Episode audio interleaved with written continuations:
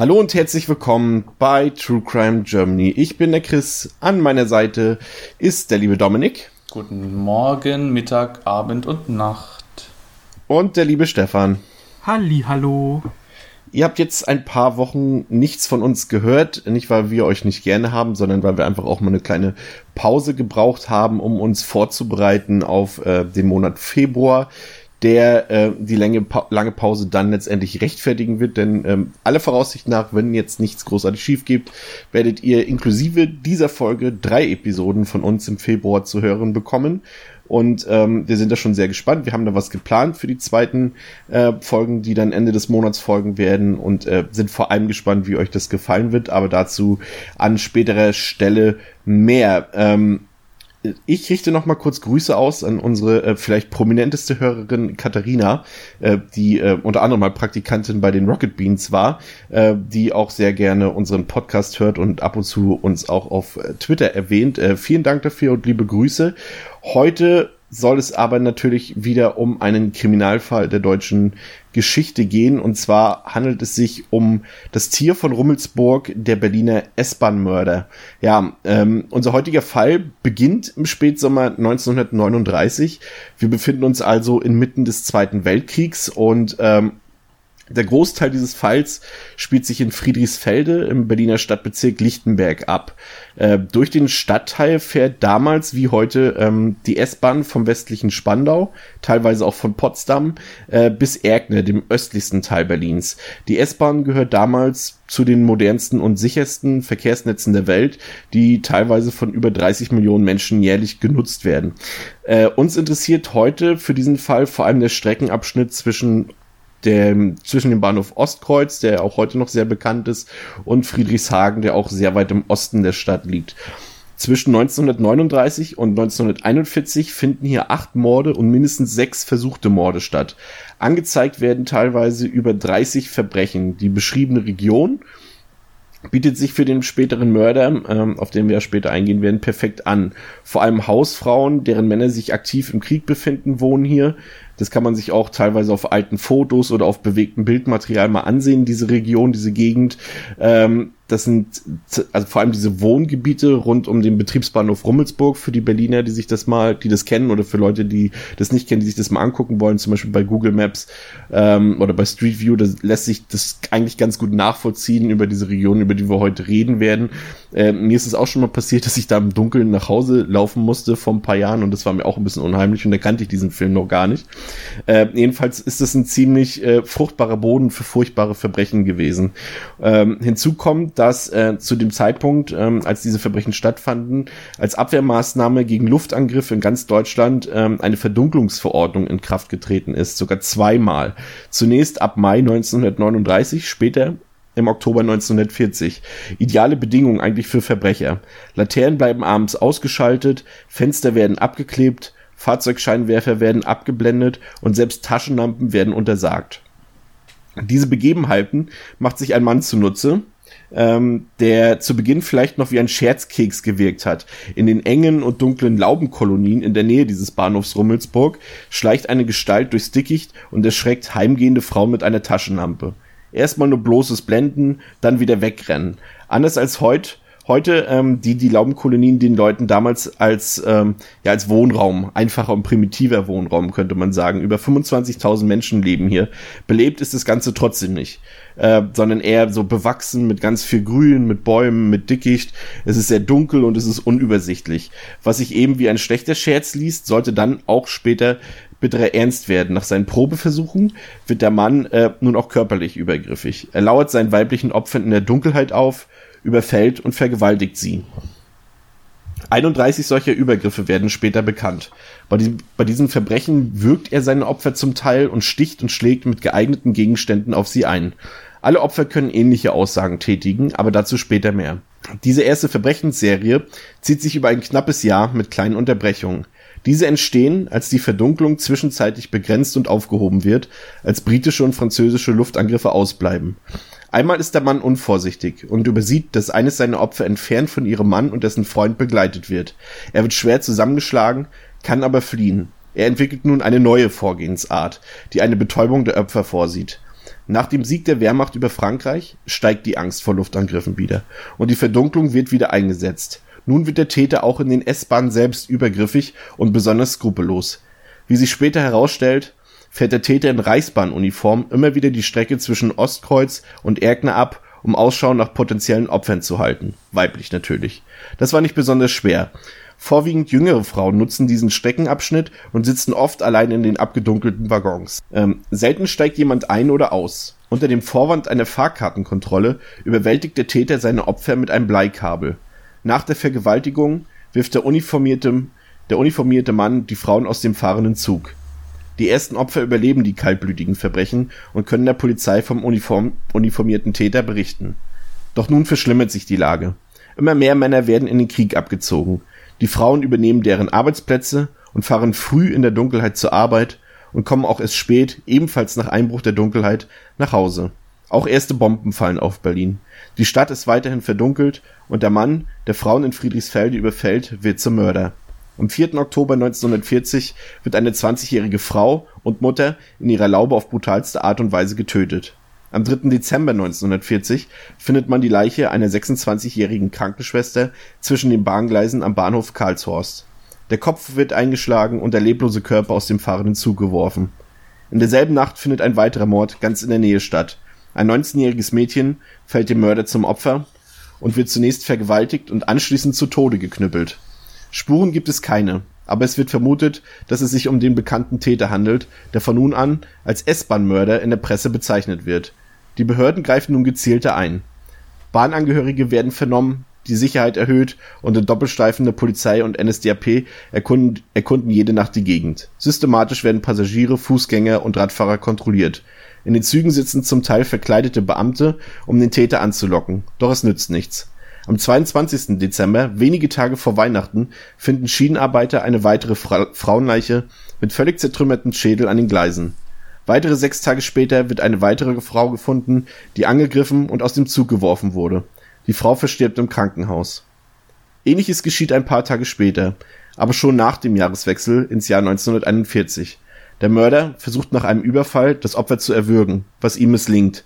Am Morgen wird die Leiche der damals schwangeren Frau neben den Gleisen gefunden. Der Mörder hat sein Opfer lebendig aus dem Zug geworfen. Zeugenaussagen bringen dann erste Anhaltspunkte, vor allem bezüglich der Uniform des Täters. Doch ein Monat später, am 11. Februar 1941, schlägt der Mörder wieder zu. Eine schwangere Frau, bereits Mutter von mehreren Kindern, wird schwer misshandelt und anschließend wieder aus dem fahrenden Zug geworfen. Die Behörden versuchen weiterhin mit allen Mitteln den Täter zu finden. Dieser ist für fünf Monate nicht mehr aktiv, ehe er am 3. Juli 1941 wieder in der Laubenkolonie zuschlägt. Das Opfer ist 35 Jahre alt, wird vergewaltigt und erschlagen ganz in der Nähe des ersten Tatorts aus dem Herbst 1940 gefunden. Danach sollte sich die Schlinge für den Mörder zuziehen. Genau, also wir wollen jetzt einfach mal ein bisschen über die ähm, Ermittlungsarbeit sprechen und welche Pannen und Irrungen und Wirrungen das Ganze eigentlich mit sich gebracht hat, auch unter den Konventionen, die zu dieser Zeit und mit dem Naziregime eigentlich einhergingen. Ähm, das Problem war auf der einen Seite, dass wir erstmal ähm, zwei unterschiedliche Kripo-Ermittlungsbeamten hatten, die ähm, in diesen Fällen tätig waren. Denn man war sich nicht so hundertprozentig sicher, ob das nicht vielleicht doch zwei Täter waren. Ähm, gerade als im Dezember 1940 da die beiden Damen ähm, gefunden wurden und mit den Verbrechen, das so innerhalb von einer Stunde voneinander passiert ist, ähm, war man sich nicht hundertprozentig sicher, ähm, kann das einer gewesen sein, auch wenn das alles in örtlicher Nähe war. Deswegen hat man auch zunächst eben mit dem ähm, Ermittler Zack oder Zach äh, der für die Laubenmorde zuständig war, wo es eben auch diese Vergewaltigung gab. Und mit dem ähm, Ermittler Lütke, der äh, für den S-Bahn-Teil eben zuständig war. Ähm, man wusste auch nicht so richtig, wie die Motivlage äh, des Mörders war, weil äh, zum einen gab es eben Vergewaltigungen, dann gab es aber auch wieder nur Tötungsdelikte mit, mit stumpfer und roher Gewalt, sodass man da nicht sagen konnte, das ist irgendwie ein stringentes Handlungsmuster, nachdem der Täter da vorgegangen ist. Äh, wo sich die Ermittler aber relativ schnell einig waren, war, dass sie eine Flugblattaktion starten wollten, um eben weitere Frauen, die eben zu dieser Zeit relativ häufig auch alleine nachts in den S-Bahnen unterwegs waren, zu warnen. Und Äh, diese Flugblattaktion wurde dadurch, dass die ähm, Kriminalpolizei damals eben von der Gestapo mehr oder weniger überwacht wurde äh, und äh, es im Dritten Reich eben keine ähm, kriminellen äh, ja, Tätigkeiten oder überhaupt sexuelle Straftaten geben sollte, ähm, konsequent äh, verweigert. Das heißt also, überste, überste Ansage von Goebbels war, äh, dass hier äh, keine Verbrechen geschehen. Da wird aber Dominik später noch tiefer einsteigen. Man muss aber sagen, dass dieses äh, Thema, das eben keine Öffentlichkeit geschaffen wurde, äh, dem Täter letztlich auch in die Hände gespielt hat, weil der dadurch eben weiter fleißig ähm, morden konnte. Das Einzige, was man eben unternommen hatte, war in den S-Bahnhöfen die äh, Beamten von der Reichsbahn aufzustocken und letztlich auch die Mordkommission mit einzuschalten ähm, mit Personen, sodass man den Zeitraum dann, also es waren ja äh, eher in der Nacht, äh, wo diese äh, Taten passierten, ähm, den kompletten Pendlerverkehr zwischen 22 und 0 Uhr eigentlich ähm, kontrollieren konnte. Aber ähm, ja, man hatte immer noch keine Anhaltspunkte darüber, wer eigentlich der Täter sein könnte, was das Motiv war, ähm, bis eben die beiden Überlebenden, also die Gerda Kagul und Elisabeth Bendorf, ähm, aussagen konnten und vernehmungs vernehmungsfähig waren äh, und eben beide berichteten, dass der Täter eine Uniform trug, was zu der Zeit damals auch nichts Ungewöhnliches im öffentlichen Bild war, sondern ähm, dass viele, ob es jetzt Post, Bahn oder Polizeibeamte eben äh, ähnliche Uniformen getragen hatten. Ähm, man hat dann eben äh, den Damen die unterschiedlichen Uniformen vorgeführt. Und der erste Anhaltspunkt war, äh, es ist ein Reichsbahner, also jemand, der bei der Reichsbahn angestellt ist, denn äh, sie hat diese Uniform als solche identifiziert. Das zweite Indiz, was dann darauf hindeutete, dass es sich um einen Mitarbeiter, äh, der in diesem Bereich arbeitete, handelt, war, dass die Morde immer zu genau den Schichtwechseln von den Mitarbeitern stattgefunden hatten, nämlich entweder zwischen 7 oder zwischen 6 und 7 Uhr morgens, beziehungsweise 23 und 0 Uhr abends. Ähm, und ähm, das dritte Thema war, dass bei der Spurensicherung dann ein Bleikabel gefunden wurde, das sind also, also ist jetzt kein wabbeliges Kabel, was irgendwie nur so hin und her bongert, sondern das ist tatsächlich ein massiver Gegenstand. Da, der wurde quasi genutzt, um ähm, die Gleise dort zu verlegen. Ja, und es gab in dem Schuppen äh, einen restlichen Vorrat, der halt nicht aufgebraucht wurde, der aber dann noch zur Verfügung stand und der äh, den Bahnangestellten letztlich auch zugänglich waren, sodass man eben drei Anhaltspunkte hatte. Okay, es muss sich hier irgendwie um einen Mitarbeiter von der Reichsbahn handeln. Das Problem bei der Ermittlung war, dass äh, die Dienststellensituation ein bisschen kompliziert war, nämlich aufgrund des oder der Ausweitung äh, des Großdeutschen Reiches in alle anderen Regionen mussten auch von dort aus äh, Personal geliehen werden in die besetzten Gebiete. Und auf der anderen Seite wurden dann eben auch äh, Leute aus anderen Dienststellen innerhalb von Deutschland nach Berlin abkommandiert, um eben dort auch ähm, die, äh, ja, den Betrieb aufrechtzuerhalten, was letztlich dazu führte, dass die Personalakten und die ganzen dienstlichen Dinge noch in der alten Dienststelle gemeldet waren und nicht in dem, ähm, in dem Bereich oder Bezirk Rummelsberg. Burg. Burg. Ähm, und dadurch hat sich das Ganze verschleppt und man konnte eigentlich nicht so richtig rausfinden, wer kommt da jetzt in Frage und diese ganze Suche nach demjenigen, der da vielleicht in Frage kommen könnte, hat so ein bisschen gestockt. Ähm, man hat dann jedoch weitere Hinweise gefunden, als die Opfer gerichtsmedizinisch ähm, untersucht wurden. Und zwar ähm, hatte da Waldemar Weimann die Leitung der Obduktion inne. Er war ein Gerichtsmediziner, der aber auch gleichzeitig Psychiater, Schrägstrich Psychologe war. Ähm, das heißt, er hat zum einen ähm, bestätigt, dass diese Verletzungen an den Schädeln durch glatte Schlagwerkzeuge ähm, ausgeführt wurden. Und auf der anderen Seite hat er auch als erster eigentlich ein ähm, Motiv bei dem Täter festgestellt, denn er hat ganz klar dieses sexuelle Motiv in den Vordergrund gestellt, weil über die Zeit und auch über den Jahreswechsel die Taktfrequenz von den Überfällen und von den Morden und von den Vergewaltigungen zugenommen hat. Das heißt, ähm, es wurde nicht nur mehr, sondern die Morde wurden auch brutaler. Und er hat eben dann diesen psychologischen Aspekt mit reingebracht, dass äh, nicht mehr diese Morde begangen werden, um eben das Ganze gedanklich dann nachzuleben. Wobei, je öfter das dann eingetreten ist, desto schneller quasi wieder der Impuls da war, eine neue Tat zu äh, vergehen. ähm, sodass er gesagt hat, hier ähm, ist ein ganz klares Motiv da. Ähm, und heutzutage würde man dazu sagen, es ist eben die sexualisierte Form der Gewalt. Ähm, am 29. Dezember kam dann das nächste Opfer ähm, und hier war es so, dass man bei den Bahnmitarbeitern sich natürlich wieder umgehört hatte. Also man hatte jetzt quasi Motiv, aber man wusste immer noch nicht, wer, wer passt dazu, welcher Bahnarbeiter, weil sich aufgrund der Dienststellen, wie gesagt, das Ganze verzögert hatte. Und man hat bei diesem Opfer ähm, eine Aussage von einem ähm, ja, einem Arbeiter, der dort gereinigt hat, aufgenommen.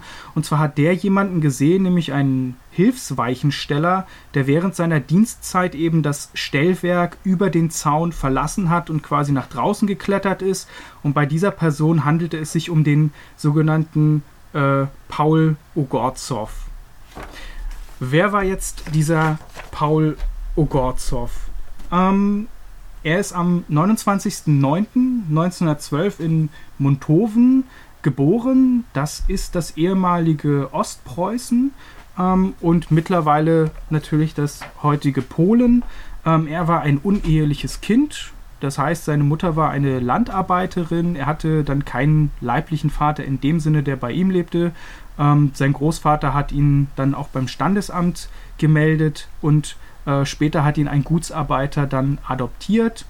Ähm, sie sind von äh, Ostpreußen aus in die Nähe von Nauen gezogen, ähm, wo er eben selber auch als Landarbeiter arbeitete, wo er später auch im Stahlwerk am Hochofen schwere körperliche Arbeit äh, ausgeführt hatte und sich dann auf eine Anstellung bei der Reichsbahn 1934 dann auch sehr gefreut hat, weil er eben nicht mehr diese schwere körperliche Arbeit äh, vollziehen musste. Davor war er allerdings schon 1932 in die NSDAP eingetreten äh, und 1933 äh, und 1933 zum SA-Mann äh, sich quasi aufstellen lassen. Ähm, diese Hilfsweichensteller, das war eigentlich ein angesehener Beruf. Also es ging halt darum, dass die Weichen gestellt werden, dass die Signale gestellt werden, also auch ein durchaus verantwortungsvoller Beruf. Äh, mhm. und diese, der Paul Ogorzow war auch ein sehr angesehener Mann eigentlich. Also die Aussagen von Menschen, die ihn kannten, haben ihn als sehr strebsam und pflichtbewussten ähm, Mitbürger bezeichnet. Also ein ganz normaler Mensch. Er war damals um die 29 Jahre alt. Äh, er hatte eine Ehefrau, er hatte zwei Kinder und wird auch als sehr freundlicher und liebevoller ähm, Ehemann und auch Vater bezeichnet, wohnte auch in einem Viertel, das äh, gar nicht so schlecht ist in der Berliner Gegend, also ein schönes Haus. Ähm, und was von ihm halt noch bekannt ist, ist, dass er gerne mit Eisenbahnen, also mit so Spielzeugeisenbahnen mit seinen Kindern spielte. Ähm, und es gibt noch so eine kleine Anekdote in dem Haus, in dem er gewohnt hatte. Da gab es unten noch so eine kleine Schlachterei. Ähm, wo später dann auch Flugblätter aufgehangen wurden, äh, mit ihm als äh, dem Täter und äh, der Ladeninhaber hat dann zu ihm gesagt, äh, ja, am Ende wohnt so jemand noch hier und äh, Ogorzow hat dann darauf äh, entgegnet, da können sie recht haben. Also das ist eigentlich so eine ganz unheimliche Anekdote, dass da der Täter ähm, schon mit jemandem gesprochen hatte, äh, ganz gruselig. Aber dieser ganze Hintergrund um den Paul Ogorzow, also eigentlich jemand, äh, der sich nichts zu Schulden kommen lassen hat, äh, hat dann schnell dazu geführt, dass man diesen Hinweis von diesem ähm, Hilfsarbeiter dann beiseite gelegt hat.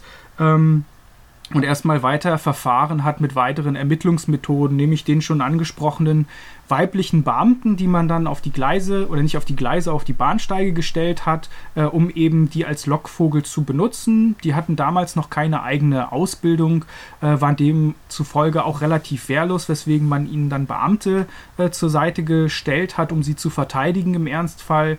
Äh, wobei es eben so war, dass der Ogorzow äh, seine Opfer immer so ausgesucht hat, dass die natürlich alleine waren und deswegen da gar nicht drauf eingestiegen ist. Und auf der anderen Seite hat man äh, diese Maßnahme von diesem Personenschutz auch beim Reichsbahndienst schon ähm, bekannt gemacht. Das heißt also, es ist davon auszugehen, dass er davon auch wusste, ähm, dass da Überwachungen stattfinden und dass eben diese Frauen als Lockvögel ähm, äh, da hingestellt wurden. Dann wurde man eigentlich immer verzweifelter und hat dann eben die besagten Männer in Frauenkleidern und langen hm. Haaren und äh, großen Hüten in die Bahn gesetzt, um eben da zu sagen, okay, hier ist sowieso alles äh, Nacht und dunkel, der Täter kann das vielleicht gar nicht unterscheiden, ob das jetzt Männlein oder Weiblein ist, vielleicht haben wir damit Erfolg. Ähm, aber auch da muss man sagen, dass diese ganzen Maßnahmen so verzweifelt und absurd, wie diese aus heutiger Zeit eigentlich wirken, dass sie alle erfolglos blieben und äh, der Mörder dann im, im Januar 1941 fleißig weitergemacht hat. Und es gab dabei auch wieder verschiedene Pannen, äh, genau bei dem Mord, wo der Waggon wieder, ähm, ob, oder nicht obduziert, aber wo er eben durch die Spurensicherung ähm, untersucht werden sollte, äh, wurde natürlich vor der Untersuchung gereinigt. Das heißt, da war auch schon wieder nichts mehr zu holen. Also Pannen, äh, haben die ganze Ermittlungsarbeit immer wieder verzögert. Und äh, das führte dann dazu, dass selbst der Polizeipräsident dann persönlich an den Tatort gekommen ist äh, und diese ganze Thematik mit der Gestapo und dieser Schweigepflicht ein bisschen gelockert wurde, weil man einfach nicht äh, an diesen Mörder drankam und natürlich die Öffentlichkeit immer stärker verunsichert war. Und dann kam es tatsächlich dazu, dass man gesagt hat, okay, wir geben diese Flugblätter frei, um eben eine Öffentlichkeitsfahndung möglich zu machen. Wobei man die auf eine lächerliche Zahl von 2000 Exemplaren limitiert hatte, denn so ganz öffentlich sollte das dann doch nicht sein. Ähm, und wenn man sich eben überlegt, wie viele Menschen da eigentlich in der Region leben, war das eigentlich viel zu wenig, um irgendwie groß ähm, Erfolg zu haben. Also Presse und Rundfunk wurden erst gar nicht eingeschaltet. Ähm, zu der Zeit im Januar, wie auch schon angesprochen, das Thema dieser Verdunklung aufgrund von den nächtlichen Luftangriffen durch die ähm, Alliierten, ähm, hat man auch komplett die Bahn dann verdunkelt, äh, sodass dann nur noch Phosphorstreifen an den Zügen angebracht waren, um überhaupt zu sehen, dass die dort halten. Und äh, das führte dann dazu, dass man gesagt hat, okay, wir brauchen äh, noch mehr Sicherheit für die Damen, die da mitfahren. Jetzt ist wirklich alles dunkel äh, und man hat einen Lotsendienst eingeführt. Das waren vor allen Dingen SA-Männer, die sich da freiwillig dazu bereit erklärt haben, quasi nach der Arbeit nachts ähm, einzelne Frauen zu begleiten auf ihrem Weg mit der S-Bahn nach Hause. Und äh, so wie es natürlich der Zufall will, hat sich äh, Paul Ogorzow dazu bereit erklärt, denn er war mittlerweile auch äh, Scharführer bei der SA, also gar nicht so ein kleines Licht ähm, und hat äh, sich da quasi zur Verfügung gestellt, diese Dienste anzubieten. Im Februar hat dann auch eine Frau, äh, Johanna Vogt, seine Dienste in Anspruch genommen, was ihr dann auch zum Verhängnis werden sollte, denn ähm, sie hat, oder er hat sie dann auch äh, getötet in der Folge.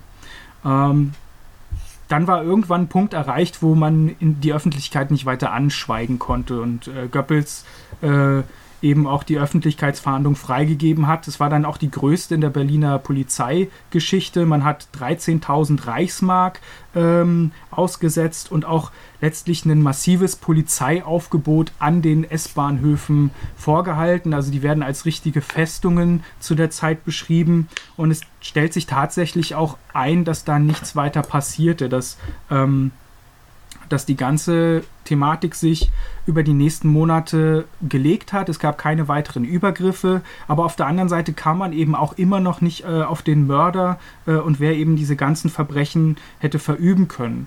Auf der anderen Seite, ähm, die Kripo, die damals ermittelt hat, ähm, hat da die Nächte durchgemacht, die war relativ auch am Ende ähm, weswegen man im Juni 1941 einen Kniff versucht hat anzuwenden, nämlich dass man das Gerücht oder auch die Ansage, es war eher eine offizielle Ansage äh, in, Rummelsberg, in Rummelsburg verbreitet hat, die Kripo würde sich von den ganzen Tätigkeiten und Aktivitäten zurückziehen. Sie geben jetzt auf. Äh, sie gehen davon aus, dass äh, dass ja jetzt kein Täter mehr ähm, unterwegs ist.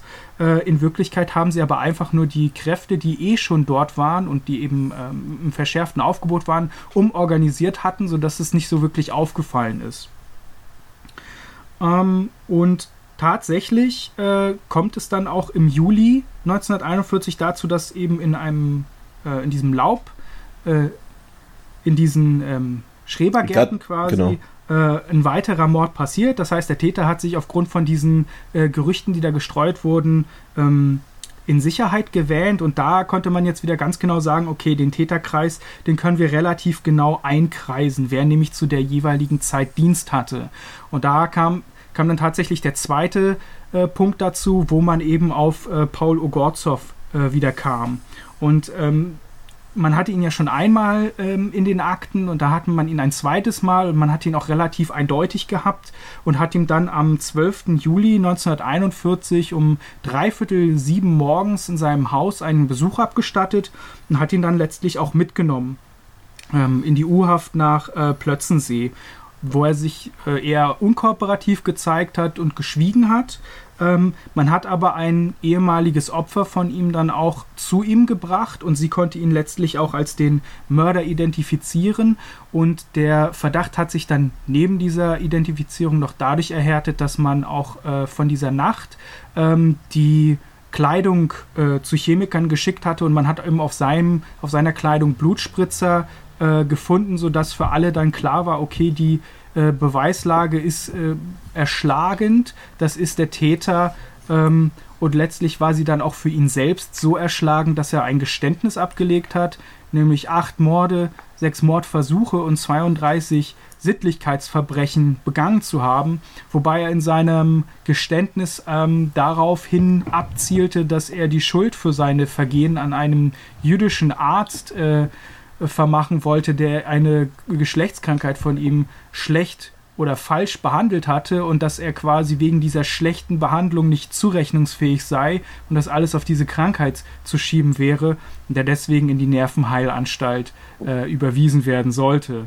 Ähm, die Justiz hat dem natürlich nicht zugesprochen äh, und ihn letztlich dann als Gewaltverbrecher und Volksschädling am 24. Juli, also in, nach relativ kurzer Zeit, äh, dann auch hingerichtet mit dem Fallbeil.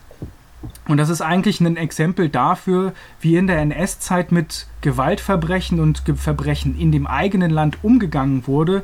Aber Dominik wird euch jetzt noch viel mehr erklären, äh, wie die Umstände damals waren und wie die Gestapo damit reingespielt hat und was äh, die Nazis da noch so im Schilde geführt haben. Aber äh, ganz kurz noch zum Thema Ermittlungen und Rolle der Polizei im Dritten Reich. Wir haben uns bewusst dazu entschieden, das Thema rauszulösen und so einen kleinen Exkurs zu machen, weil zum einen das Thema sehr, sehr interessant ist und sehr, sehr vielschichtig und zum anderen auch sehr, sehr wichtig für den Verlauf dieses Falles, weil Stefan hat es vorhin schon angedeutet, ich, bin, ich gehe sogar noch einen Schritt weiter, die Rolle der Polizei im Dritten Reich und der, die Einflussnahme durch Gestapo, durch die SS und auch durch die äh, Führung des Dritten Reiches, die war nicht nur dem Täter in die Hände spielend, sondern die war meines Erachtens sogar maßgeblich für den Verlauf dieses Falles und hat dazu geführt, dass eben äh, dann Paulo Gorzow so lange schalten und walten konnte, wie er möchte. Zunächst muss man sich erstmal so ein bisschen in die Zeit damals reinversetzen. Ich bin immer ein großer Freund davon, sich so ein bisschen gedanklich bewusst zu machen, wie man sich als Mensch oder als Frau damals in Berlin gefühlt hat. Also Chris hat es auch schon angesprochen, diese Verdunkelung, die damals angeordnet wurde, als die Bomben zum ersten Mal gefallen sind und als Bomben drohten durch die Alliierten.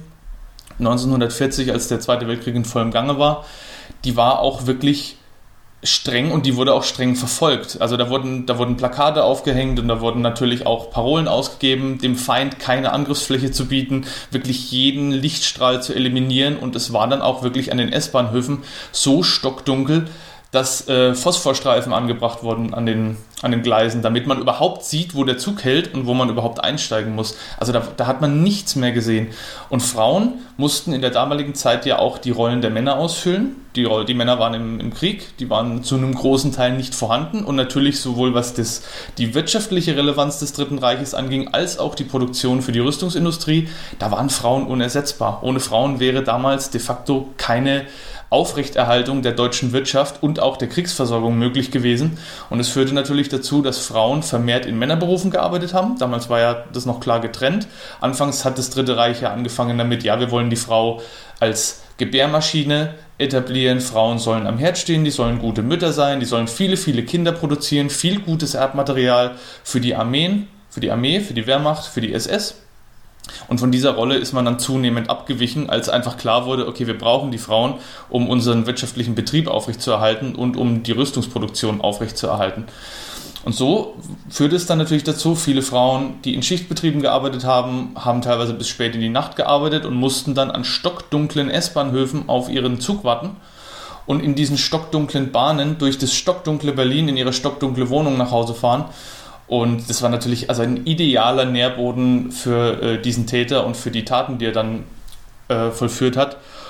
Und wenn man sich jetzt mal so ein bisschen auch die Polizei dabei anschaut, es war jetzt nicht so wie die heutige Polizei, dass man so eine klare Gewaltenteilung hat in einem demokratischen Staat, dass die Polizei einfach die ausführende Gewalt ist und dass die Rechtsprechung und die Gesetzgebung an anderer Stelle erfolgt, sondern die Polizei war auch nach ihrer Rolle in der Weimarer Republik zum Beginn der Machtübernahme ja, so ein bisschen gespalten. Es gab viele Polizeibeamte, die waren eigentlich sehr unzufrieden mit ihrer Rolle in der Weimarer Republik. Die hätten sich gerne mehr Macht gewünscht und mehr Möglichkeiten, Täter äh, zu ergreifen und dann auch vielleicht direkt ein, ein, ja, so, so, ein Vorurteil zu fällen.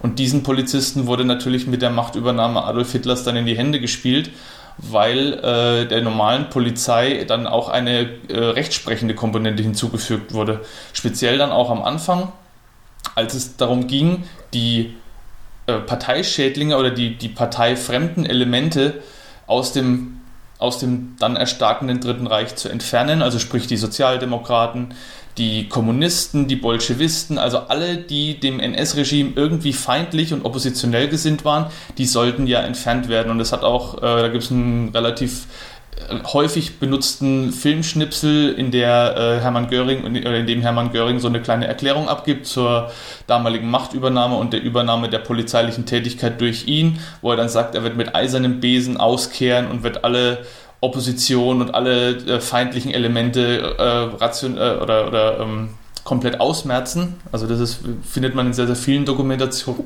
Dokumentationen diesen Filmschnipsel. Und das war eigentlich auch so die Parole damals. Das war das Erste, was passiert ist. Die Polizei war maßgeblich daran beteiligt, eben jede Opposition niederzuschlagen. Und dann muss man sich natürlich auch bewusst machen, die Polizei hatte bis dato ja eigentlich eine relativ, in Anführungszeichen, normale, auch heute bekannte Polizeiarbeit durchgeführt. Und das gab es dann einfach nicht mehr, weil die Polizei ist Stück für Stück in den Hintergrund getreten. Die SA war zu Beginn der Machtübernahme eigentlich wirklich ausführendes Organ. Also überall, wo Gewalt oder wo Körperlichkeit aufgetreten ist, war eigentlich die SA dafür zuständig. Die war halt Hitlers Instrument zur Niederringung oder Niederkämpfung dieser Opposition. Und die Polizei war dann eigentlich eher dafür zuständig, dann Gebiete abzusperren, Gebiete abzuriegeln, so ein bisschen aufzupassen. Und die wirklich ausführende Gewalt war in dem Fall die SA. Und so entstand natürlich dann auch so langsam so eine Konkurrenz zwischen der normalen Polizei, also die wird auch im Volksjargon häufig als Ordnungspolizei bezeichnet, wobei der Begriff Ordnungspolizei tatsächlich noch etwas weiter fasst, aber so ist es oft, wird oft unterschieden zwischen SA, SS, Wehrmacht, Gestapo und der normalen Ordnungspolizei, die eben damals die Ermittlungen und das alles geführt hat. Aber dieser Konkurrenzkampf hat natürlich auch wieder zu Unmut innerhalb der Polizei geführt. Die Polizei als verhältnismäßig damals noch unpolitisches Instrument, zumindest auf dem Papier unpolitisches Instrument, wurde zunehmend nazifiziert. Das heißt, die Polizisten wurden natürlich dahin gedrängt, sich dann später in die SS zu begeben. Das heißt, Polizisten, die in der SS waren, hatten dann eine schöne SS-Rune an der Uniform. Die waren natürlich wesentlich höher angesehen, weil die SS war die Elite. Und die hatten natürlich auch viel bessere Karrierechancen und viel bessere Aufstiegschancen. Und somit wurde das nicht nur geduldet, dass die Polizei Stück für Stück nazifiziert wurde, sondern es wurde natürlich auch gefördert. Und man wollte in der Polizei ein, so wurde es offiziell ausgedrückt, ein äh, ärztliches Organ am Volkskörper heranzüchten. Das heißt also volksschädliche Elemente, wie es damals hieß, Juden, Sinti und Roma, Bolschewisten, Kommunisten, die sollten durch die Polizei mit chirurgischer Präzision aus dem Volkskörper entfernt werden und somit zur Gesundung eben jenes Volkskörpers beitragen. Das klingt nach heutiger Sicht natürlich total furchtbar und schrecklich und, äh, unglaublich, aber so wurde das damals, damals gesehen, weil Verbrechen im deutschen Volkskörper gab es de facto nicht. Der Deutsche hat kein Verbrechen am Deutschen begangen, sondern Verbrechen wurde quasi von außen durch Schädlinge hereingetragen, eben durch andersartige, andersrassige, gemischtrassige, ähm, durch, ja, eben wie gesagt, Bolschewisten, Kommunisten die waren die Verbrecher. Und es wurde ja auch propagiert, dass Verbrechen weniger in der, im Wesen eines Menschen zu suchen ist, als in der genetischen Vorbelastung. Es gab ja verbrecherische Rassen, da gehörten die Sinti und Roma dazu, die von Haus aus, von ihrem Genetiken, von ihrer genetischen äh, Prädisposition aus schon das verbrecherische Gen in sich trugen und die quasi an einem Punkt in ihrem Leben früher oder später de facto zum Verbrecher werden mussten. Und somit äh, funktionierte die Rechtsprechung in der damaligen Zeit weniger auf Tatsachen basierend und weniger auf dem, der wahren Aufklärung von Unrecht und der Schaffung von Recht, sondern vielmehr auf propagandistischen Hintergründen, auf Rassist, äh, Rassisten, äh, rassistischen Hintergründen das waren so die Haupttriebfedern der damaligen Zeit. Und da wurde weniger darauf geachtet, wer hat jetzt wirklich das Verbrechen begangen, sondern da wurde halt geguckt, wen können wir, wie es ja in der gesamten NS-Politik gang und gäbe war, wem können wir den schwarzen Peter zuschieben, wer ist der Sündenbock. Und dafür mussten dann halt sehr, sehr oft die entsprechenden äh, wieder äh, oder, oder antivölkischen Elemente dann herhalten, die es damals dann ähm, im, im Dritten Reich noch gab. Und bei der Entfernung dieser Elemente spielte die Polizei eine zentrale Rolle. Das wurde auch immer mal wieder nach Kriegsende versucht, diese, diese Sichtweise auf die sauber gebliebene normale Polizei äh, zu propagieren und im, im, ähm, im Volksmund so ein bisschen bekannt zu machen, dass eben hauptsächlich die Gestapo dafür verantwortlich war, dass diese ganzen Verbrechen passiert sind. Aber die normale Polizei hat zu sehr, sehr vielen Dingen eine nicht unwesentliche Rolle äh, beigetragen und eine Rolle gespielt. Zum einen gab es bei der Reichspogromnacht äh, ja keinerlei Anstalten seitens der Polizei irgendwie jüdische Geschäfte oder jüdische Mitbürger zu schützen, sondern es wurde halt wirklich nur darauf geachtet, dass keine Deutschen zu Schaden kommen, keine äh, Volksbürger zu, Schade, zu Schaden kommen, aber niemand hat sich äh, darum geschert, was mit den jüdischen Mitbürgern passiert. Zum anderen war die Polizei auch maßgeblich an den äh, Deportationen in den besetzten Gebieten beteiligt. Es wurden speziell so Anfang 1940, 41 sowas, als dann ähm, die, äh, als dann Polen besetzt wurde, relativ, also relativ nach, direkt nach dem Beginn des Zweiten Weltkriegs, wurden auch sehr, sehr viele deutsche Polizeibeamte, die halt so ganz normalen Streifendienst gemacht haben, die wurden dann in das besetzte Polen geschickt, nach Litzmannstadt, also eingedeutscht Litzmannstadt, polnisch Lodz, und haben dort unter anderem äh, für Recht und Ordnung sorgen sollen. So hat es Reinhard Heydrich dann ausgedrückt. Reinhard Heydrich war zu diesem Zeitpunkt dann eigentlich der Chef der Polizei. Als Chef des Reichssicherheitshauptamtes war er der Polizei so mehr oder weniger überstellt, zusammen mit Heinrich Himmler, der der Reichsführer SS war und der eben dann die SS befehligt hat. Die beiden waren so die, die Hauptorgane, die da dann mitgewirkt haben. Und Reinhard Heydrich hat zum Beispiel auch effektiv befohlen, dass die Polizei, die nach Polen abgeordnet wird, selbst an Erschießungen teilnimmt. Die haben selber Hinrichtungen gemacht an äh, polnischen Frauen und Kindern und Männern. Und es wurde auch in einem Schreiben von Reinhard Heydrich bewusst so angeordnet, dass eben nicht die Wehrmacht die Erschießungen vornimmt, sondern dass die Polizei das vornimmt. Also die, es gab eine aktive Rolle vieler Polizisten, da komme ich dann auch gleich nochmal zu einem direkten Bezug auf unseren Fall. Aber man muss sich wirklich dann auch bewusst machen, dass die Polizisten, die in Deutschland noch alten Omas über die Straße geholfen haben, dann vielleicht ein oder zwei Jahre später in Polen in diesen berühmten und berüchtigten Videos, die es ja auch in vielen Dokumentationen gibt, an, dieser, an diesem Massengrab, an dieser Grube stehen mit gezogener Luga und äh, Genickschüsse verteilen an Sinti und Roma, an polnischen Juden und an entsprechenden anderen Volksfeinden. Und da gab es auch sehr, sehr viele dokumentierte Fälle von Polizisten, die damit bewusst ihren Karriereweg beeinflusst haben oder versucht haben zu beeinflussen und die dann natürlich auch aufsteigen wollten, indem sie sich da eben verdingt machen. Und einer von diesen Polizisten ist tatsächlich auch ein Ermittler gewesen im Fall äh, Paul Ogorzow, nämlich Georg Häuser. Georg Häuser war einer der ermittelnden Beamten, die dann auch zur Ergreifung von Paul Ogorzow geführt haben. Und Georg Häuser wurde danach als Gestapo-Chef 1941 nach Minsk äh, abgeordnet, also nach Russland.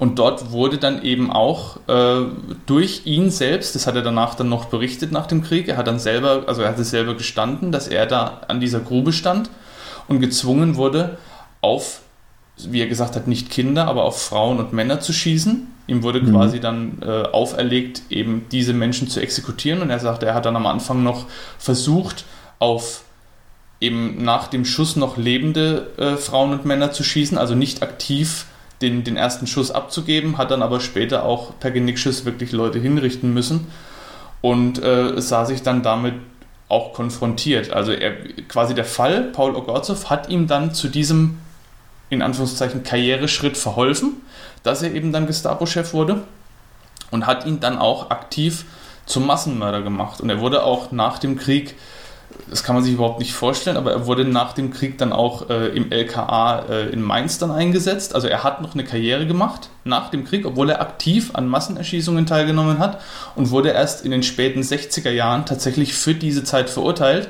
Da kam es dann so ein bisschen raus. Er hat dann dieses Geständnis abgelegt, hat dann diesen Bericht verfasst, von dem ich gerade erzählt habe und wurde dann auch äh, verurteilt, kam aber äh, schon relativ frühzeitig wieder frei. Also er man kann eigentlich sagen, er hat für seine begangenen Verbrechen kaum eine Strafe verbüßen müssen. Und das ist auch wieder bezeichnend dafür, wie eben dieser Mythos der sauber gebliebenen Polizei damals propagiert wurde und ähm, ja, wie, wie eigentlich die wahre Rolle der Polizei dann damals war. Und dann hattest du natürlich im krassen Gegensatz dazu die in Deutschland ermittelten Beamten, also die, die nicht abkommandiert wurden, die dann dort noch ermittelt haben, zu denen ja auch Georg Häuser gezählt hat.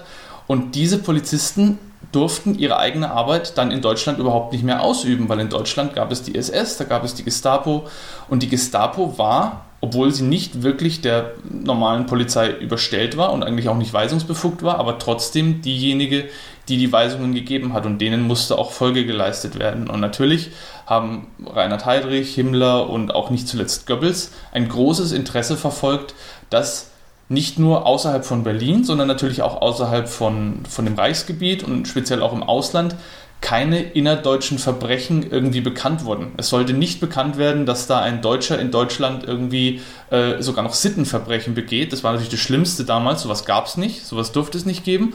Und deswegen war auch das, was Stefan angesprochen hat, diese Flugblatt, Flugblattaktion, die wurde wirklich erst dann sehr, sehr spät genehmigt.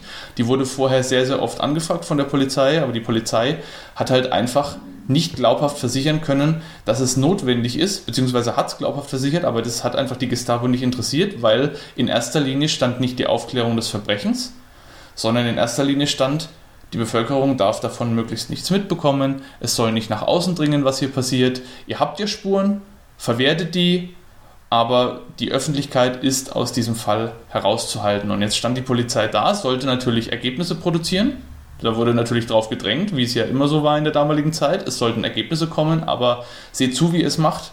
Definitiv nicht mit der Öffentlichkeit. Und dann kamen eben diese ganzen Geschichten mit, dann wurden die, die Opfer verhört und das, was Stefan angesprochen hat mit der Uniform, das war dann ein, natürlich eine wichtige Spur. Aber man hätte schon viel, viel eher auf diese Spur kommen können, wenn man die Möglichkeit gehabt hätte, vielleicht auch die Leute zu erreichen, die äh, dann in der Anfangsphase, was Chris gesagt hat, eben nur von diesem Verbrecher geblendet worden sind. Vielleicht hätte da irgendjemand was erspäht, vielleicht wäre da eine entscheidende Spur gekommen. Also dieses wichtige Element, was heute ja gang und gäbe ist und worauf wir immer Bezug nehmen, das Aktenzeichen XY und die Öffentlichkeit wird befragt, die Bevölkerung wird aktiver Teil der Ermittlungen und wird zur Aufklärung des Falles genutzt, die gab es damals einfach noch nicht. Und wenn die Gestapo gesagt hat, so und so wird es gemacht, dann wurde das auch so gemacht und erst zu späterer Zeit wurde dann diese Anweisung gelockert. Aber jetzt stellt man sich mal den damaligen Polizeibeamten vor, du sollst deine Arbeit machen, wie du sie gelernt hast, ermitteln, entsprechend Spuren suchen und entsprechend äh, deine Polizeiarbeit tun und kannst dies aber nicht, weil dir ständig ein übergeordnetes Organ irgendwie da mit reinpfuscht. Und dann hast du auch noch in den Straßen die Leute der SA und der SS, die auch noch deine Arbeit machen. Und diese, dieser stetige Druck auf die Polizeibeamten und dieser inner, innerdeutsche Konkurrenzkampf mit den paramilitärischen Einheiten, der hat die Ermittlungsarbeit nochmal zusätzlich erschwert. Und für mich bei der Vorbereitung dieses Falles, das war mir vorher gar nicht so bewusst, was die Polizei damals so durchgemacht hat, weil man hört eigentlich so in vielen Dokus und in vielen Überlieferungen kaum was von der normalen Ordnungspolizei. Aber wie schwierig es auch für diese Beamten dann war, zum einen natürlich möglichst unpolitisch zu bleiben, für die, die es machen wollten. Da gab es auch Überlieferungen von Fällen, wo Polizeibeamten ihre Kraft damals quasi missbraucht haben, um Leute zu retten, Sinti und Roma und sowas. Also es gab auch wirklich gute Polizeibeamte, die sich selbst in Gefahr gebracht haben, um andere zu retten, aber das war wohl eher die Ausnahme. Die meisten Polizisten haben diese neue Zeit und diesen neuen, diese neue Ordnung, ja, muss man eigentlich fast sagen, mit offenen Armen empfangen und sich auch ein Stück weit, sind auch ein Stück weit darin aufgegangen und sind dann sehr, sehr häufig dann wirklich zur SS gewechselt, beziehungsweise in die Gestapo gegangen und das war so der nächste Karriereschritt. Aber ähm, ich, um das abschließend vielleicht nochmal klar zu machen, äh, das wurde auch von vielen äh, Kripo-Experten und von vielen Kriminalexperten insgesamt mehrfach betont. ohne die damalige Zeit und ohne das Zusammenwirken von Staat, von SS und von Gestapo hätte Paul Ogorzow definitiv nicht so lange unbehelligt morden können. Da wäre der Fall höchstwahrscheinlich wesentlich eher aufgeklärt gewesen.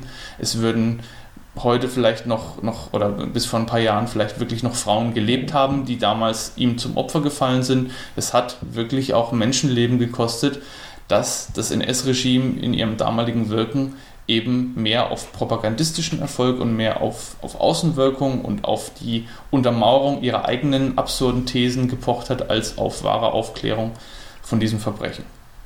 Mich hat das Ganze mh, mm, so ein bisschen, auch was du jetzt erläutert hast, auch ein bisschen an die DDR erinnert, als da ja auch die Behörden und das Regime so zusammengearbeitet haben.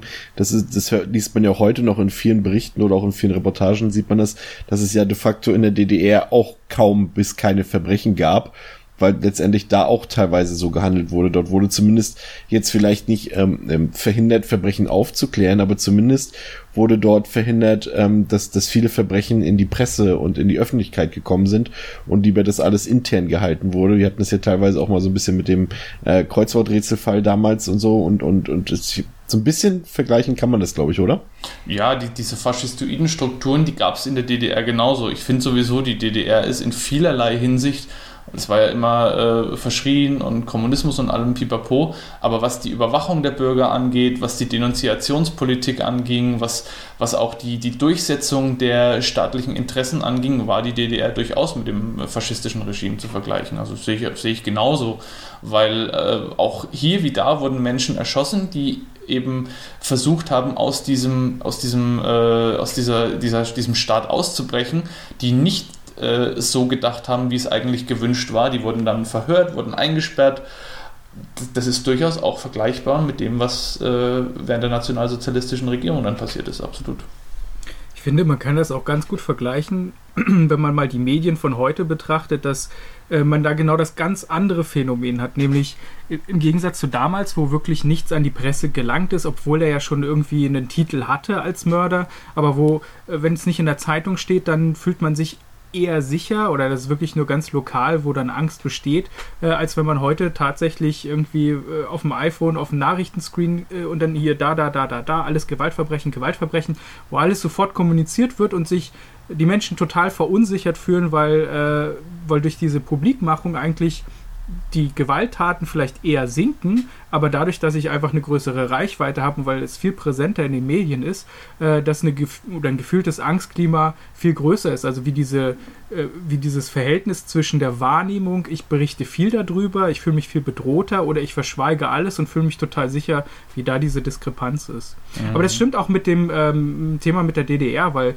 auch da wurden die Leute ja ganz konspirativ auch in die ähm, Gefängnisse transportiert. Also ich erinnere mich daran, dass ich einmal in, im Bautzen war, das gelbe Elend, äh, wo eben ein ähm, Transporter, also so ein ganz alter Transporter, wo irgendwie Fisch, der hat irgendwie Fisch verkauft oder stand zumindest drauf, aber das war halt so ein, so ein Kastenwagen, der quasi äh, Gefangene in dieses Gefängnis transportiert hatte, wo natürlich offiziell keiner wusste, dass das wirklich ein Gefängnis ist. Äh, aber da sieht man eben auch, wie intransparent das alles war und wie sehr man der Bevölkerung eigentlich verschweigen wollte, dass hier Straftäter auch versetzt, transportiert wurden oder dass es dort eben ein Ort ist, wo vor allem aber natürlich politisch Andersdenkende inhaftiert waren.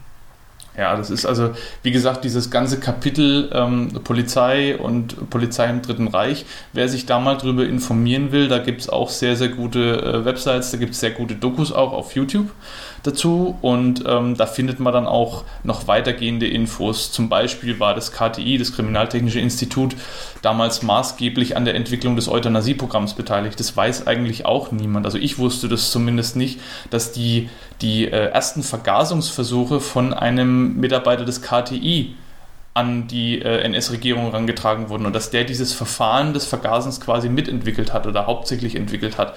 Das ist mhm. auch, sind auch so Sachen, die, an die kommt man heute kaum. Also wer sich da genauer informieren will, Schaut euch das mal an, das ist wirklich ein, eigentlich ein Thema für einen eigenen Cast, fast schon, wie die Polizei damals agiert hat im Dritten Reich und in welche Bereiche das überall äh, noch ging.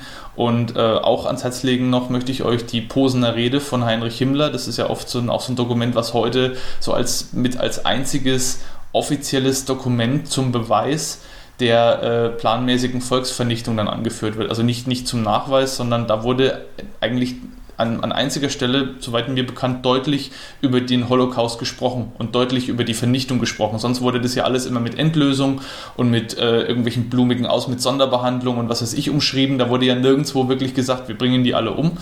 Und da hat Heinrich Himmler eben dann auch gesagt, diese, diese berühmte Rede, äh, viele von uns wissen, was es heißt, wenn 100 oder 1000 oder 100.000 Leichen da beisammen liegen und dabei anständig geblieben zu sein und so weiter, die hat er unter anderem auch vor hochrangigen Polizeifunktionären gehalten. Da war dann auch, waren dann auch Leute dabei, die später nach Kriegsende dann aktiv an diesem Mythos der sauberen Polizei nochmal mitgewirkt haben.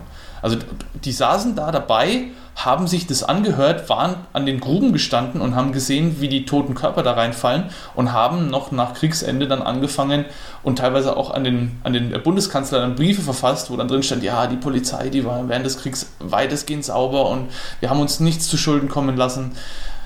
Ja, das ist auch wieder, ähm, spielt auch wieder so ein Stück weit in die, in die Sache, die wir bei der RAF hatten mit Schleier, eben so diese, diese, diese, dass, dass da eben Leute, die wirklich aktiv Menschen hingerichtet haben, nach dem Krieg wirklich auch noch Rollen im deutschen Staat hatten und dann später dann auch in der, in der Bundesrepublik Deutschland teilweise noch wichtige, wichtige Ämter und sowas bekleidet haben. Also auch das findet man dann hier da wieder begründet. Also wer, wie gesagt, da mal näher Infos haben will, schaut euch das mal an, guckt euch die Dokumentationen an auf YouTube, äh, Polizei im Dritten Reich, da gibt es eine sehr schöne Doku. Das ist wirklich sehenswert und äh, auch teilweise schockierend. Was, was an dem Fall hat euch eigentlich am meisten beeindruckt? Also sicherlich im negativen Sinne, nicht positiv gemeint. Also bei mir sind es tatsächlich so viele Sachen, die, die mir so ein bisschen nahe gegangen sind. Natürlich vor allem dieses skrupellose Handeln des, des, des Täters, ähm, dieses aus dem Zug werfen, teilweise ja auch noch im lebendigen Zustand äh, der Menschen, der Frauen, die er dort rausgeworfen hat. Da gab es mal in Mitte der 90er Jahre so einen ähnlichen Fall in Sachsen. Ich weiß jetzt nicht genau, ob es Zwickau, Chemnitz, äh, Leipzig, weiß nicht mehr genau, was es war. Auf jeden Fall auch während einer Zugfahrt ähm, auf dem sogenannten Sachsen-Express damals, der eben genau diese Orte abfährt. Ähm, wurde auch ähm, eine Frau von, von, von, einem, von einem Mann irgendwie missbraucht und vergewaltigt während der laufenden Zugfahrt und dann aus dem Fenster geworfen im Zug. Und das hatte mich dann auch so daran erinnert, das war auch so eine alte XY-Erinnerung von mir, die mir damals sehr nahe gegangen ist. Und da musste ich bei diesem Fall auch total dran denken. Es ist einfach so, so menschenunwürdig, so, so menschenfeindlich, wie der Täter da gehandelt hat, so völlig in keiner Weise respektvoll. Gut, das, was er da gemacht hat, kann auch gar nicht respektvoll sein, aber auch dann wirklich so absolut menschenunwürdig, dieses Handeln. Und das ging mir schon nah und vor allem in, in, in der Hinsicht, dass solche Menschen halt selber Ehemänner sind und, und Kindesväter sind und das ist immer so die Frage, ähm, gut, das können wir jetzt nicht beantworten, bevor wir uns hier auch wieder aufs falsche Gleis im wahrsten Sinne des Wortes begeben. Ähm, äh, ich kann mir das einfach nicht vorstellen, wie ein normaler Mensch, der dort sein Leben führt, der eine Frau hat, der Kinder hat, der zur Arbeit geht, der vielleicht gutes Geld verdient, der angesehen ist in der Gesellschaft und dann einfach so handelt, es, es will mir einfach nicht in den Kopf hinein. Aber es ist gut, dass du das ansprichst, Chris, weil das ist auch wieder so ein Beispiel für den Unterschied damals zu heute. Heute würde man genau diese Fragen stellen, die du gerade gestellt hast, Chris. Heute würde man, nachdem man den Täter gefasst hat, versuchen, dahinter zu kommen, warum hat er so gehandelt? Was hat ihn angetrieben? Was sind die Motive? Liegt da eine höchstwahrscheinlich, äh, also relativ evidente, aber liegt da wirklich eine, eine faktische psychische Erkrankung vor, die Behandlung bedarf?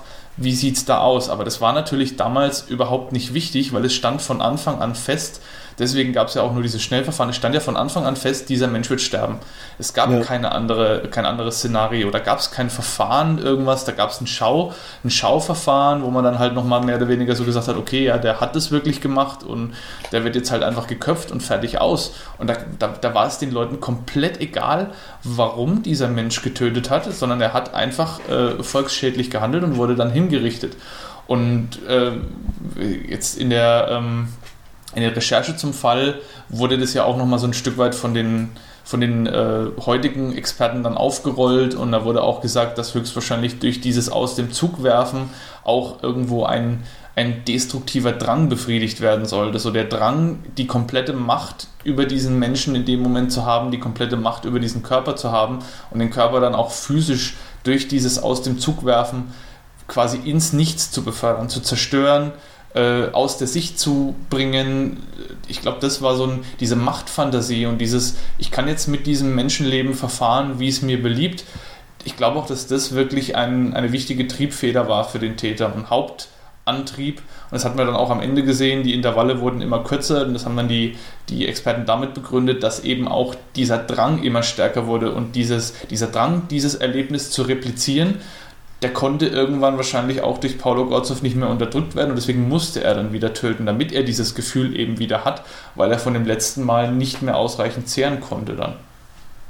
Die, die, ich war ja, hatte ja eingangs schon mal gesagt, dass ich da schon mal ein paar Mal war in diesem ähm, Teil Berlins, ähm, wo unser Fall spielt, in, in Rummelsburg. Es ist halt, da kann man auch heute noch äh, problemlos sich das Ganze alles angucken, wenn man da vom Ostkreuz mit genau derselben S-Bahn-Linie quasi mit der Stadtbahn ähm, weiter Richtung Osten an Köpenick und Erkner und so ähm, vorbeifährt. Ähm, genau dort die erste Station, die danach kommt, Rummelsburg, Betriebsbahnhof Rummelsburg einfach mal aussteigen, sich das Ganze mal angucken. Ähm, es ist wirklich erstaunlich, wie gut man sich das noch vorstellen kann, wie das damals gewesen sein muss, dass es alles so äh, düster und so dunkel und so so so einsam gewesen ist, obwohl da sehr viele Leute gewohnt haben. Damals heute sind es halt wirklich ähm, Gartenlauben und und Gartenkolonien dort, aber damals haben dort Leute gewohnt und trotzdem kannst du dir vorstellen, wie einsam und und leer das gewesen sein muss, obwohl da so viele Leute gewohnt haben, wenn man sich da durch die einzelnen Gänge so ein bisschen einfach mal spazieren geht da und sich das Ganze dann noch im Dunkeln ähm, vorstellt oder vielleicht auch mutig genug ist, im Dunkeln da mal lang zu gehen, kann man sich das tatsächlich ganz gut vorstellen. Also es ist tatsächlich immer noch gruselig, obwohl es jetzt natürlich alles da teilweise längst neu bebaut ist und so weiter, aber es ist ähm, einfach mal interessant, äh, sich das mal anzugucken. Ähm, weil man es halt auch kann. Ne? Also ich weiß nicht, ihr habt es wahrscheinlich noch nie gesehen, aber ähm, wir können uns das ja mal angucken, falls ihr mal hier seid. Das ist tatsächlich recht interessant zu sehen, weil da teilweise heutzutage ähm, neben, genau neben diesen Gartenkolonien, die also ja sehr flach sind, das sind ja mal alles flache Bauten, stehen halt auch teilweise so die, die höchsten Häuser Berlins. Also wirklich so teilweise, ich weiß jetzt nicht mal, ein Kumpel von mir hat da mal gewohnt, ich weiß gar nicht was das für ein Stock war, 14., 17. Stock oder sowas. Teilweise wirklich sehr, für deutsche Verhältnisse sehr hohe Neubauten stehen und das ist halt total der Kontrast dazu. Ich würde gerne noch mal ganz kurz auf das von äh, Dominik eingehen und auch vielleicht ja. noch mal deine Frage von vorhin beantworten. Ähm, dieses Thema, dieser Schauprozess war es ja mehr oder weniger und diese Ergründung, warum derjenige dann diese Taten gemacht hat, äh, dass das zur damaligen Zeit natürlich aufgrund der ganzen Rahmenbedingungen nicht möglich war. Aber ich fand es auf jeden Fall bemerkenswert, dass der Gerichtsmediziner, der eben auch Psychiater war, schon sowas ähnliches wie ein Motiv dann herausgestellt hat. Natürlich nicht, warum man dazu wird, aber dass er so ganz klare sexuelle Handlungsmuster und äh, Gewaltfantasien damit reininterpretiert hat. Das fand ich eigentlich schon sehr bemerkenswert für die Zeit. Also wenn man sich anguckt, das ist irgendwie in den 30 oder nee, waren 40er schon angebrochen. Ähm, aber dass man da schon quasi sowas ähnliches wie ein Täterprofil oder eine Herleitung, warum der quasi so vorgegangen ist, ähm, vorgenommen hat. Und was ich insgesamt an dem ganzen Fall am beeindruckendsten fand, war vielleicht gar nicht so sehr, wie der Täter selbst vorgegangen ist und was da auch so passiert ist, sondern eher so die, diese Zeit, in der das passiert ist, nämlich dieses ganze Verdunkeln, also mhm. was ja generell irgendwie alles befürwortet oder alles befeuert, was quasi so im Dunkeln passiert. Und auch auf der anderen Seite natürlich die Menschen, die immer mehr äh, quasi an die Fronten abkommandiert werden, sodass quasi immer weniger Männer vorhanden sind äh, und immer mehr Frauen auch die ganzen Jobs von Männern übernommen haben und quasi in der Zeit, wo eigentlich die Frauen sich emanzipiert haben, stärker quasi in das Arbeiterrollenbild reingepresst wurden, dass da jemand sich dann quasi das zunutze macht, dass A, die Frauen quasi nachts im Zug unterwegs sind, weil sie arbeiten und nicht zu Hause sitzen und kochen und dann eben äh, aufgrund der Tatsache, dass man alles verdunkeln muss, also diese, diese Schrebergärten, da waren ja überall Leute, da ja. waren nur alle Fenster verdunkelt und die hatten alle Kerzen, damit quasi niemand das sieht. Keiner ist rausgegangen, hat irgendwie Licht du, gemacht oder so. Du hast ja quasi gar nicht, gar nicht wahrgenommen, dass um dich herum, das war das, was ich eben meinte, als ich eben die Lokalität nochmal beschrieben habe, wenn du da halt durch diese Strebergärten durchgehst und, und, und, und eigentlich da 25.000 Leute um dich herum wohnen, aber die nehmen dich nicht wahr und du nimmst die überhaupt nicht wahr. Eben genau, das hatte ich eben noch vergessen zu sagen, genau so wie du es beschrieben hast, durch diese Verdunklung. Also du, du das hat einfach keiner wahrgenommen, wenn da draußen jemand über überfallen wurde, klar, vielleicht über, über es über übers Hören, aber auch das nicht unbedingt. Also das man ist quasi anonym gewesen, obwohl man zigtausend Nachbarn hatte. Ja, eben. Und dieses, diese Kombination, das ist was eh eine schreckliche Zeit und es ist Bombardierung und es ist nachts wirklich alles dunkel und dann quasi noch diese extremen Gewaltverbrechen. Das fand ich irgendwie, war, war, ist eine ganz unheimliche Kombination. Es fügt ja. sich halt nahtlos ein in dieses Bild vom verbrecherischen NS-Staat. Ja, Im NS-Staat gab es ja eigentlich nichts, was nicht verbrecherisch war. Das Recht wurde ins Unrecht verkehrt und umgekehrt. Und wenn jemand zur damaligen Zeit irgendwas tun wollte, dann war das natürlich ein idealer Nährboden. Also das nicht nur, nicht nur durch die Verdunkelung, sondern auch, als wenn du dir überlegst, damals, wenn die Polizei an der Tür geklingelt hat, das war ja nicht so wie heute, dass du dann aufmachst und erstmal vielleicht denkst, okay, was wollen die? Wollen die irgendwas wissen oder was auch immer? Sondern das hatte ja immer einen richtig üblen Beigeschmack, auch bei der normalen Bevölkerung. Dann hat man sich immer gefragt, oh Gott, hat er jetzt irgendwas gehört, was ich vielleicht gesagt habe, was Hitlerkritisch ist oder so? Oder habe ich mal irgendwann bei einem Stammtischessen vielleicht irgendwie mal gesagt, na, also das, was der Hitler da jetzt in Polen gemacht hat, ist aber auch nicht so toll oder so. Es war ja immer auch Angst und dann haben die Leute natürlich auch, bevor sie vielleicht sich selber noch verdächtig machen, dann auch mal eher geschwiegen und haben gesagt, oh nee, bevor ich da jetzt was sage und dann vielleicht selber noch irgendwie in den Fokus rück, dann äh, sage ich lieber gar nichts. Und das ist, das war ja alles. Das sind ja, du kannst ja tausend Facetten aufzeigen, die, der, die in der damaligen Zeit ein Verbrechen in Deutschland begünstigt haben. Eben dann auch, wenn jemand irgendwie verurteilt worden ist oder, oder herausgefunden ist, so wie es eben auch Ogorzow gemacht hat. Ja, die Juden waren schuld. Ich kann da nichts dafür. Der jüdische Nachbar, der hat mich dazu angestiftet und der hat mich verdorben. Die Juden haben ja einen Einfluss auf uns, die verderben uns ja als Deutsche.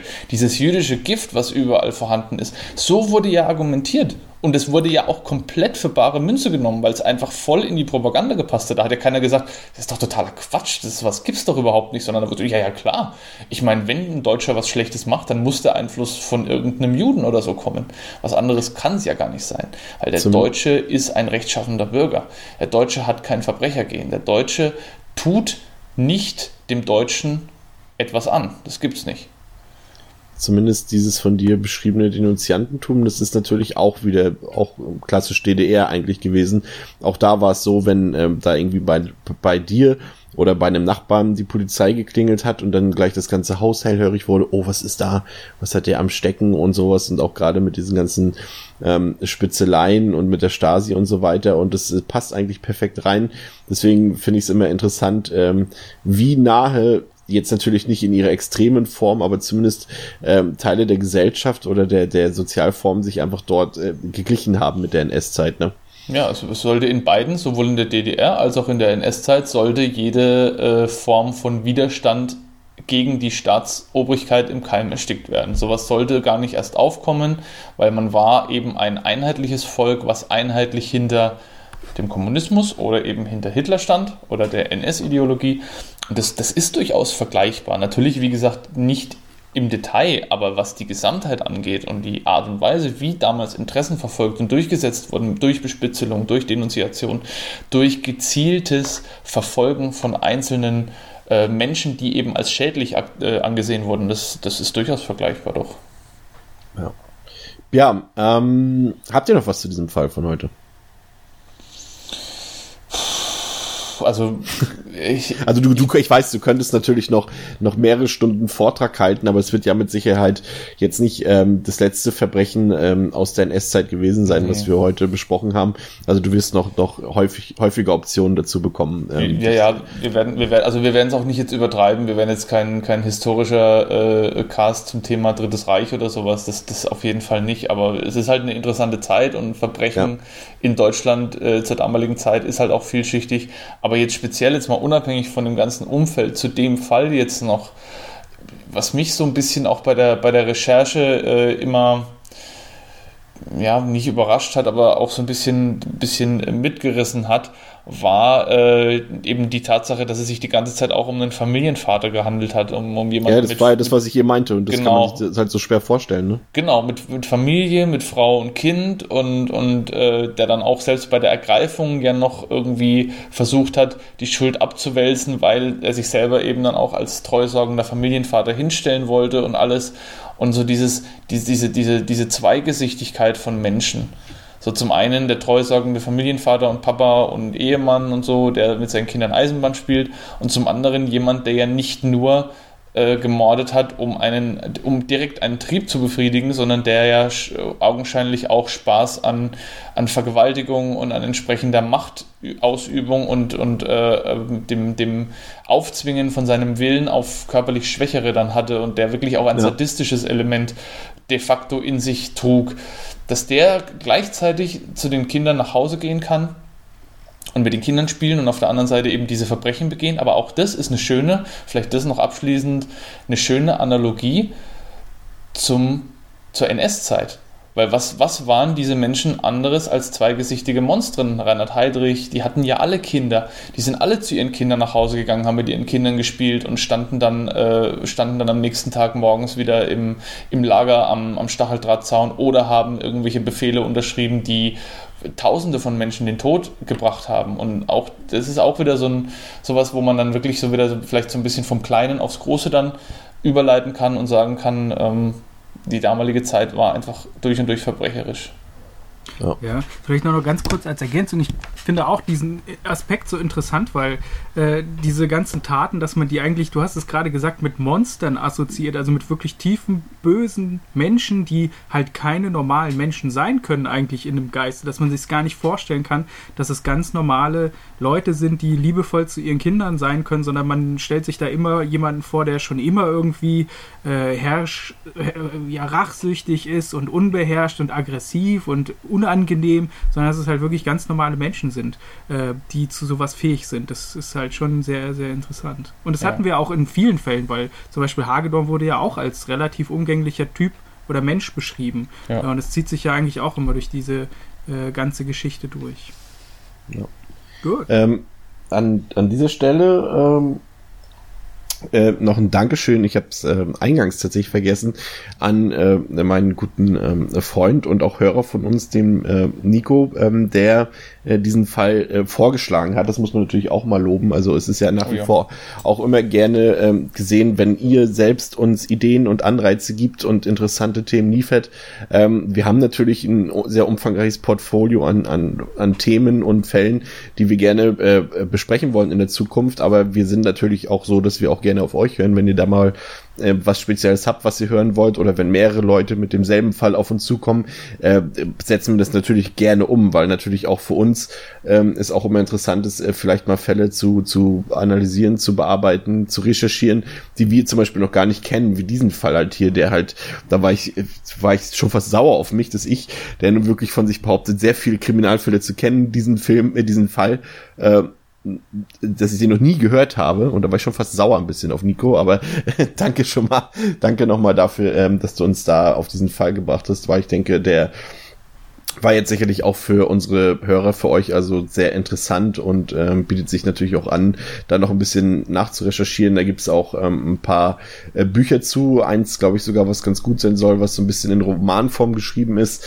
und ein paar Dokumentationen kann man sich auch dazu angucken. Also ähm, bietet viel Stoff. Ähm, wir haben auch für den Rest des Monats ähm, noch ein bisschen Stoff für euch übrig.